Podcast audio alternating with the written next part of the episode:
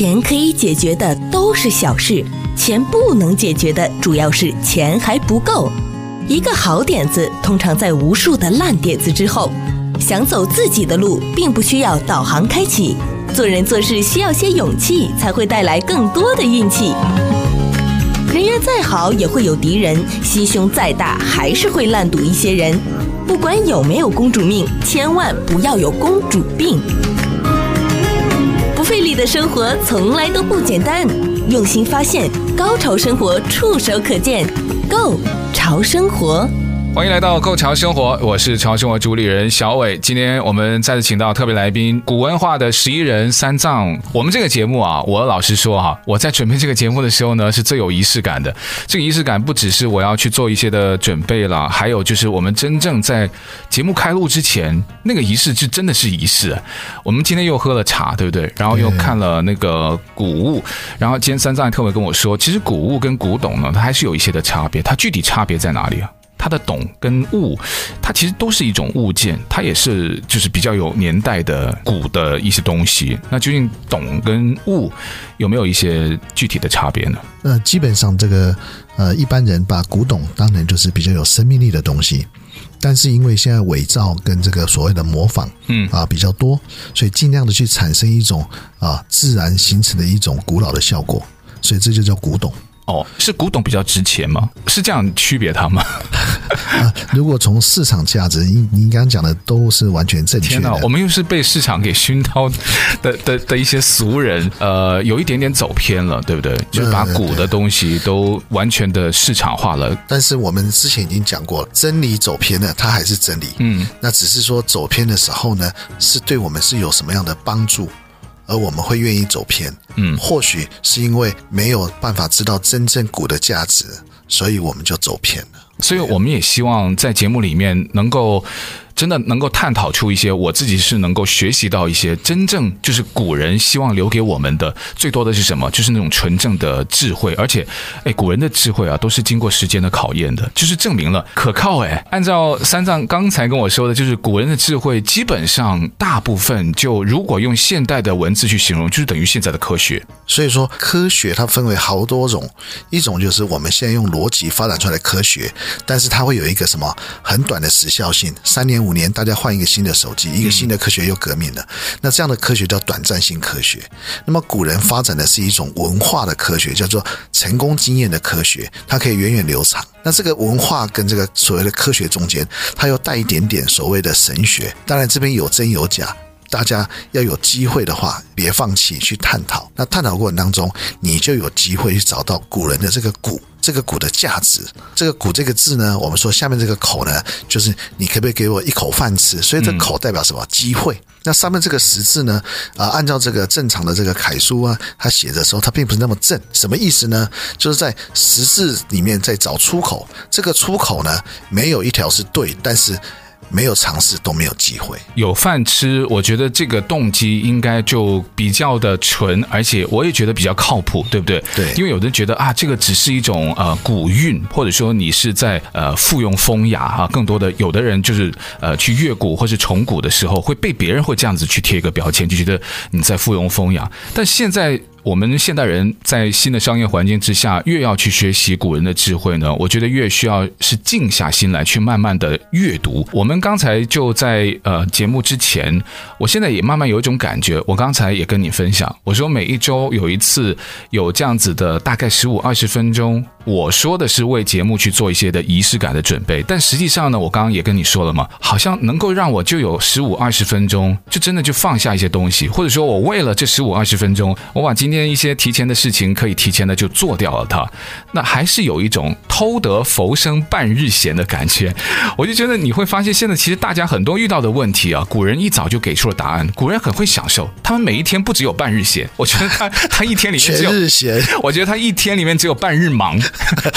基本上古人啊，这个按照我们现在人这边穷忙穷算命的、啊，穷忙对，穷忙穷算命。那我大概稍微跟你解释一下，中国人的这个星宿啊，这个星星象学里面最主要就是紫微星。那紫微星落在你哪一个窗口？落在你的啊这个，比方说父母宫，或者是夫妻宫，或者子女宫，这个东西呢是什么意思？大家都误会了。紫微讲的是指这个宇宙就是你，你就是宇宙。嗯，那么你最好的一个落点在哪里？可能是。夫妻关系，从夫妻关系让你产生最好的一种舒适感，或者子女宫，那你可能从子女身上得到一个舒适感。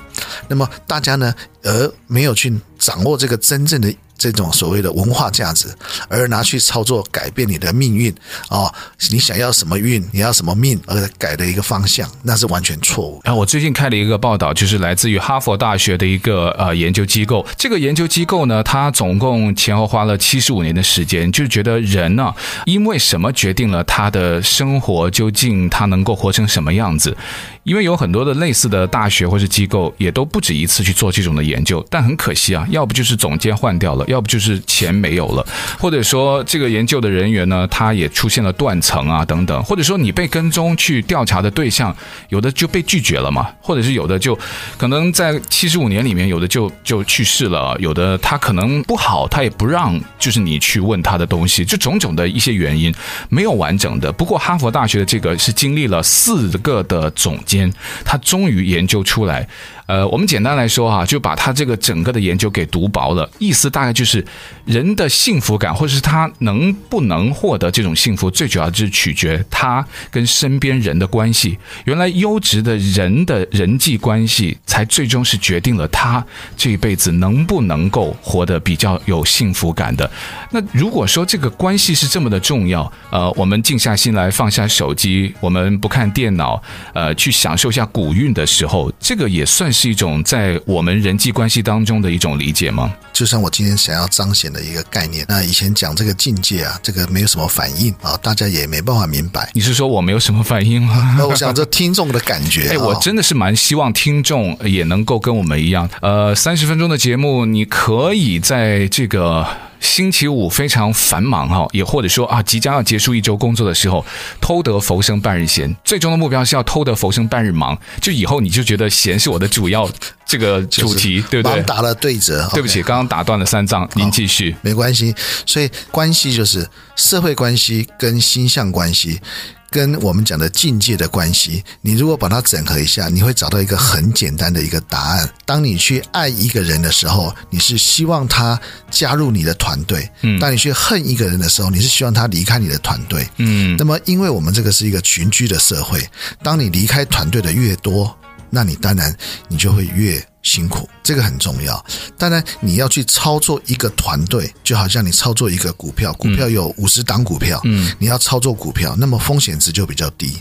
那如果操作一档股票，那你的风险值就会比较高。嗯，所以说古人在讲这个社会文化的时候，讲的最主要的、最主要一件事情就是说，你亲近一个人的方法，千万别用发个名片叫他来欣赏你，嗯，而是你产生一个动作，产生一个行为，就像您刚刚讲的一种优雅。的行为，一种放松的心情，如何让别人来吸引你？哦，让让别人来吸吸看你的一种喜好，而产生一种吸引力，这就是我们讲的吸引力法则。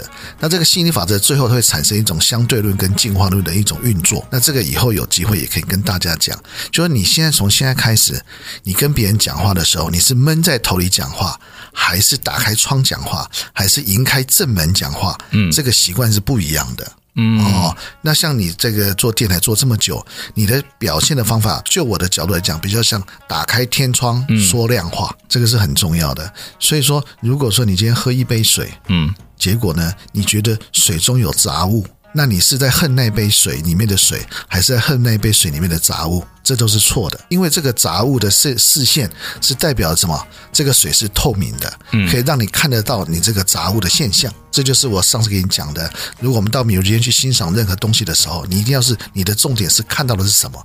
你能不能从这里面得到一种艺术的这个淬炼？嗯，所以古人呢，其实他做的任何的动作呢，其实都跟艺术有关系。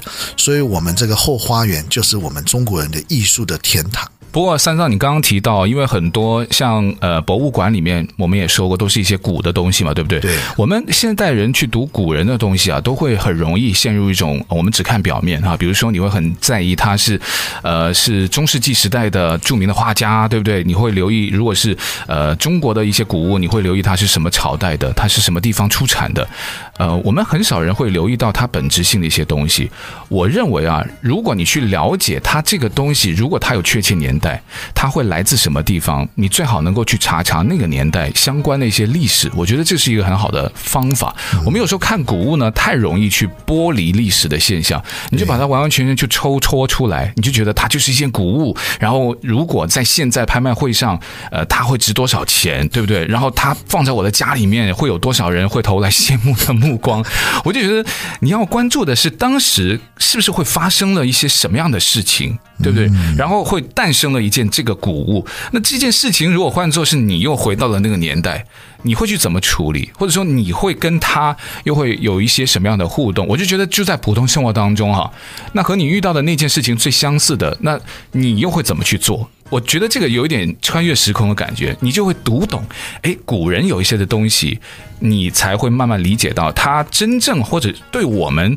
它的价值在哪里？没有错，因为我们呢经常去 Costco 看到这个，我们自己讲我们自己是老中，那么我们去挑水果的时候呢，就把人家固定好的这个 package 的水果呢，就偷偷偷天换日了。嗯啊，那觉得你觉得不好看，你觉得你觉得你可以从别的地方拿过来。嗯嗯，那这个过程呢，就叫偷天换日。可是呢，古人讲的是物换星移，物换星移跟偷天换日是落差很大的。所以，我如果我们把我们的频率拉高一点，什么叫物换星移呢？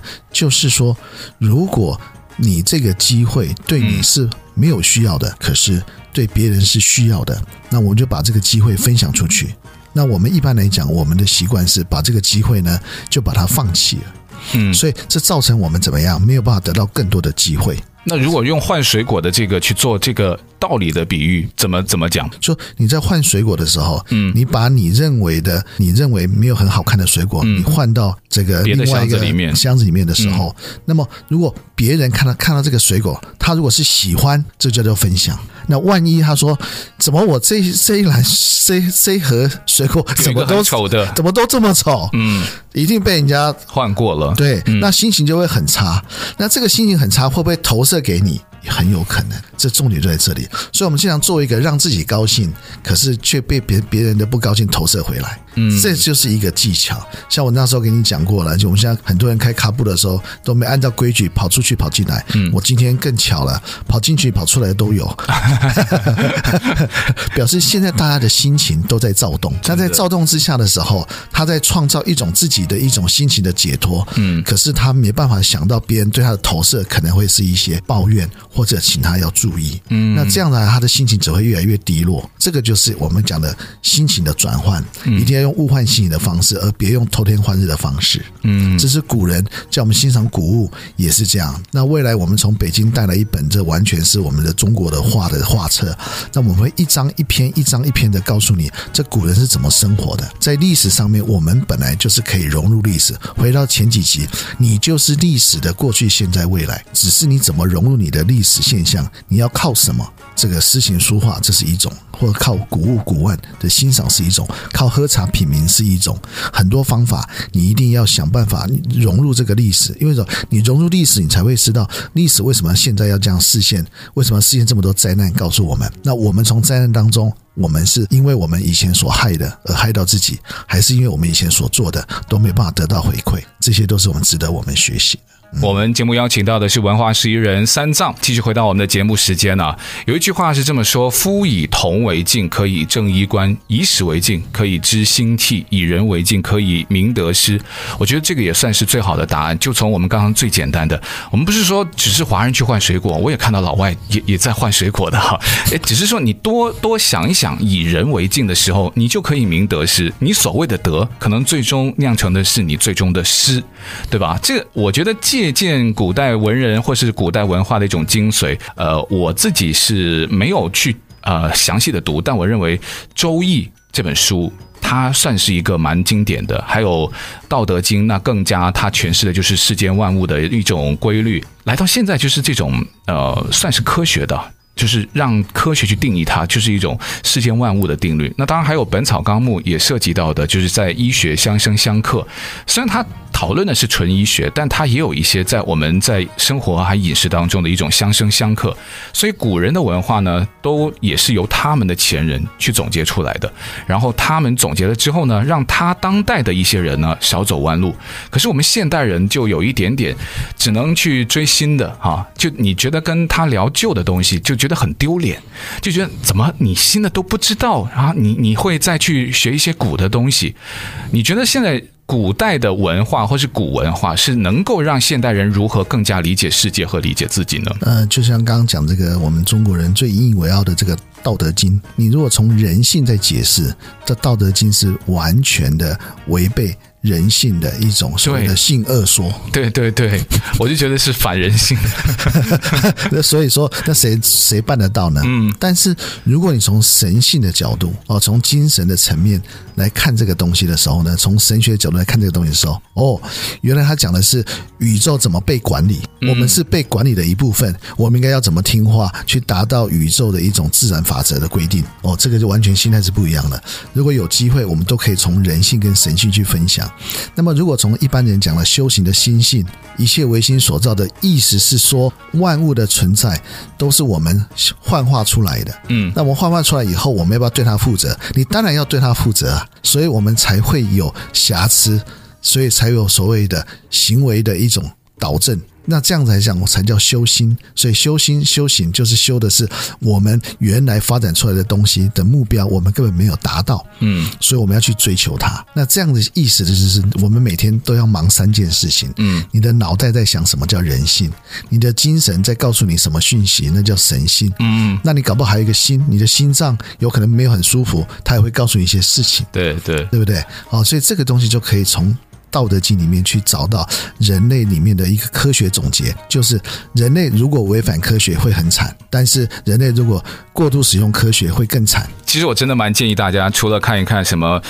啊、我最近在节目里面说《富爸爸穷爸爸》那种书，就他写的年代是在互联网之前的年代，就他给我们的投资理念是值得去看的，我觉得也应该去看啊。但是如果你用他的方法再去现在去投资的话呢，他是有点过时的。可是我们刚提到《道德经》，我不知道我们听众有多少人有看过哈，他真的就是到现在我都觉得他还是很准呢，他还是可以作为我们为人处事的一些标准。也就是像我们刚刚提到的《借古通今》或是《博古通今》啊，这说的就是这个道理。呃，我们有一些人就会觉得，啊、呃，现在我们通过学习古文化，呃，是不是真的可以让我们更好的理解现代生活？我们现代人有欲望，你刚刚说那三件事，你知道我突然间冒出来那三件事什么？吃喝拉，我们人都会有弱点的。我们现代人都很忙哎，还要我们去学习讲究这个古文化，还要注重它的质量。古文化的精髓又太多，现在有很多人就是已经我有这个心。但我都不知道从何开始，这个也算是现代人遇到的一个问题之一。对，这个问题就很简单，就人性的角度来讲，你这个人这个吃喝拉撒睡，你是在耗损你的体力，而得到没有对自己没有帮助的东西，还是你按照我们中国人讲的以形养形，嗯，这种心态，让自己自身一个正常的一个能量的运作，或你觉得你根本就并非是人，而你是被圈养的众生。你是被圈养的动物，因为现在人都希望自己是动物，因为动物养的活得比我们人还好命。嗯，那这个就是一种移情别恋，那这就更更辛苦了。所以还是要回到你自己这个人，你怎么让你的生养作息呢，能够自身，能够自己能够供给给自己，减少用太多的这种营养食品，但是你自己又能够自然的补充你的能量。嗯，那这个就是一种比例，没有叫你完全的放弃。这些啊，原来的饮饮食计划，嗯，就是说，比方说，你先吃个火锅，那我们知道火锅的汤不能喝啊，因为它有很多的这些肉食肉食的一些化学物质在里面。可是你想想看，你的化学物质在里面的时候，那你身上有没有残余的化学物质在自己身上啊？比方说磷酸啊，类似这种化学的残留物啊，那这些残留物在你身上的时候，就像你的背肺一样啊，你怎么让它能够离开你的身体？嗯，那么这个古人里面都有很多的养生的知识。那真正养生知识呢，并非在《本草纲目》，而是在《著有十三科》，因为《著有十三科》是中国人的精神医疗。精神医疗，那这个精神医疗呢，其实它是因为《本草纲目》里面根本不够。也没办法满足，所以才延伸了这个著有十三。嗯，那著有十三为什么会没有办法有效？因为现在人的紫薇的一种命盘的一种运作，都拿去操作命运的好跟不好，而并非是去把紫薇当成什么自然里面最好的东西而得到在自己身上，从这个得到以后再分享出去。所以这个东西都有很多很多的技巧，但是没有问题的。嗯，只要你从今天开始把自己的命盘算一算，你的紫薇，你你这给给主持人功课去算一算，你的紫薇落在哪里？如果是落在子女，你会发现到你跟子女在一起的时候是最快乐的。那个是可以自己算的吗？哦，现在这个你只要拿这个这个这个网站上确定知道你的出生的这个时间点，嗯，那基本上都可以算得出来。而且你可以试试看，以后我们就是以主持人的案例为主，就是怎么让你产生紫薇，怎么样紫薇要落到你的口袋。哦，这是两个事情。哎，我听过紫薇，有的还跟这个星座是不是？有的人还把它联系起来，他们会创一些，例如是跟你看一些什么预测星座啊，然后预测什么来年的运程啊，是不是？他会把很多的东西都混在了一起啊？这个就是刚刚讲的有真有假，走偏了就是走到这里来。哦，那你说他是走偏了吗？走偏到真理走偏了，他还是真理，嗯，只是看你怎么应用。有应用的方法很多，嗯，那我们现在很单纯，就应用在生活上，让你生活上。产生这个愉悦。嗯，假设你的这个紫薇的产生是落在夫妻宫，那夫妻就是你的什么？你的一个容器。那么紫薇讲的是你什么？好的能量场，或者是最好的能量场。嗯，那这个能量场来到你身上了，你有一个夫妻宫这个袋子来装起来。嗯，那么你就会享受一种精神的愉悦。我就是要让你体验这个过程，那么就打破了大家去拼命乱算命的一种现象。算命没有没有好跟不好，看你的需要。嗯，我现在讲的是古人是在应用紫薇，是在应用什么？这个比较重要。他就把好的磁场留在他好的什么对的口袋。我一直都以为，不管是算命啊、命相学，或是一些什么星座，他都是希望能够借助一些呃心理暗示，能够给我需要的一些呃在能量的缺口当中给一个。最大的补充，我更觉得它有点像是一种心理缺失的辅导，或者说是心理暗示的一种 能量加持。不知道为什么，我我觉得你你说的，他可能都会放在任何人身上，他都能够找到相应的点，你都觉得他在说我，我就坚持就觉得魔术是假的。可是，在山上你自己的理解当中，你就觉得有真也有假。对，魔术是个真假讲的意思，说魔术有没有运用到科学？没有吧？他运用到一些科学工具？哦，有、哦、有，一定有嘛？对对。然后他为了要说服你，要不要用科学的逻辑？嗯，他一定有用到科学，只是用到科学哪？就让你觉得用科学都解释不通的时候，你就觉得是魔术了，对不对？对，那在科学里面，它在产生一个这个另外一个结果，但是它过程当中一定有很多科学的一些道具啦，科学的很多的逻辑啦，因为它要让你能够以为为真嘛，嗯，所以在这整个过程当中就是真，但是它要跟你讲说，科学也可以怎么样产生幻，就是说这科学经过这样的过程之后，产生一个令你无法相信的结果，那中间就是一种道具的安排。那当你知道这个道具的安排的时候，你就认为那是假，嗯，所以说当你愿意去看魔术的时候，那就是真的；当你去看到魔术怎么被破解的时候，那就是假。所以，我们活在一种科学真假里面，嗯，我们怎么样让自己别迷失？那这个是很重要的功课。那如果回到刚才我刚刚说的那个问题，呃，不管是算命啊、星座啊。算是用假来告诉我一些可能每个人都应该知道的真理吗？不能说它是假了，或者说它未必是真真正正就是说到你的问题，它只是用一种假象或是一种普遍的理论，然后去让每一个人自己去对号入座，然后造成了你一种心理的暗示，然后给你一种当然正面的能量是更好的。我相信有很多人要去算命去看星座，他的心里都是期待着我要有的好消息。对不对？对对，对，没有人说要去算命，然后哎，来来来，给我一个不好的，应该不会吧？不会不会。但是重点就是，我们现在跟你解释的重点就是说，呃，其实别再花什么冤枉钱去算命哦。意思就是说，你的正能量应该是。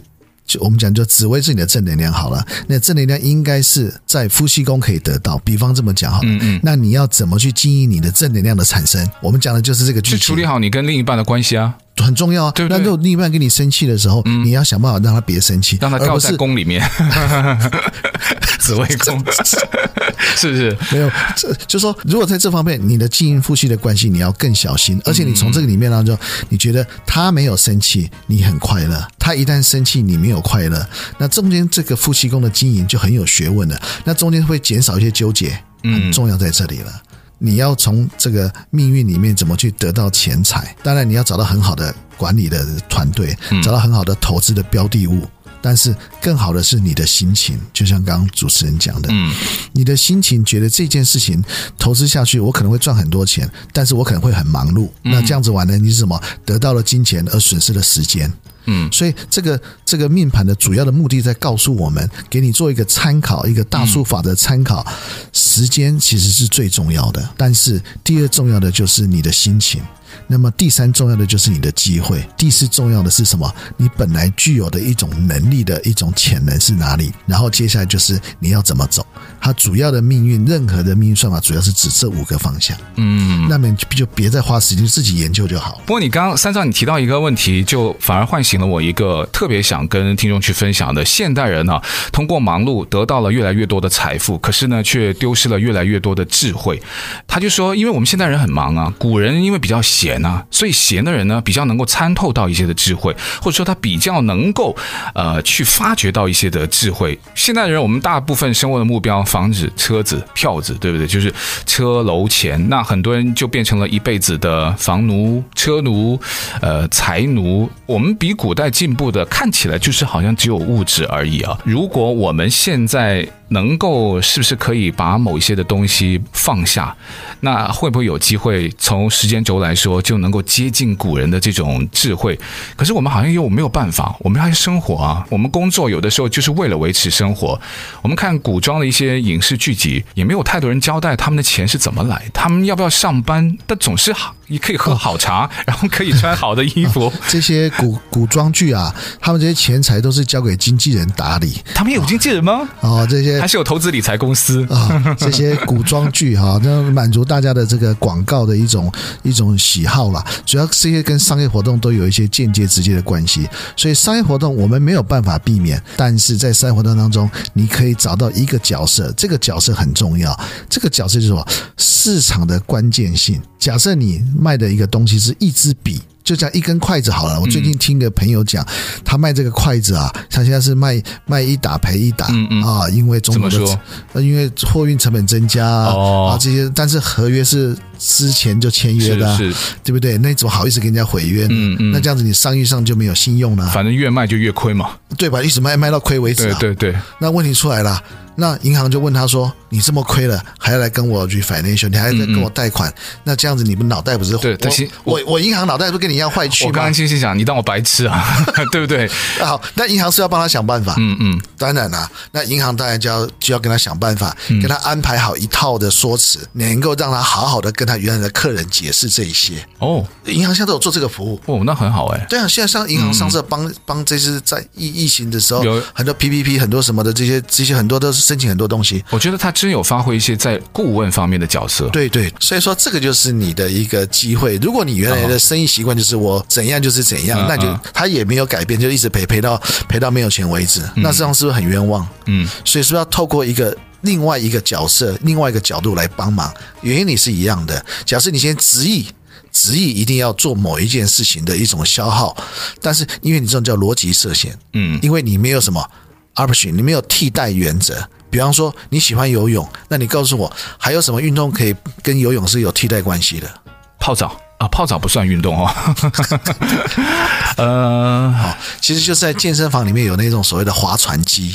哦，各种不同的划船机，那个普拉提也可以，那拿着绳子乱甩，可以啊，这些就代替游泳嘛，哈，波浪，OK。所以你要找类似你觉得你勉强你可以接受的一种替代性，而且你心里要不要预备？要预备。所以我们古人叫我们什么事情要准备，他并不是叫你看这些东西去玩弄命运，玩弄这些易经八卦，并非，他是叫你凡事要有所准备。嗯，那准备以后，以别伤害人，也别伤害自己为最大的一个原则。真的，现代人缺少的呃，不是物质了，缺少的最正正的就是智慧、判断、判断和智慧。所以我们还是需要努力的学习古文化。呃，希望大家能够呃，利用这个节目呃，能够偷得浮生半日闲哈。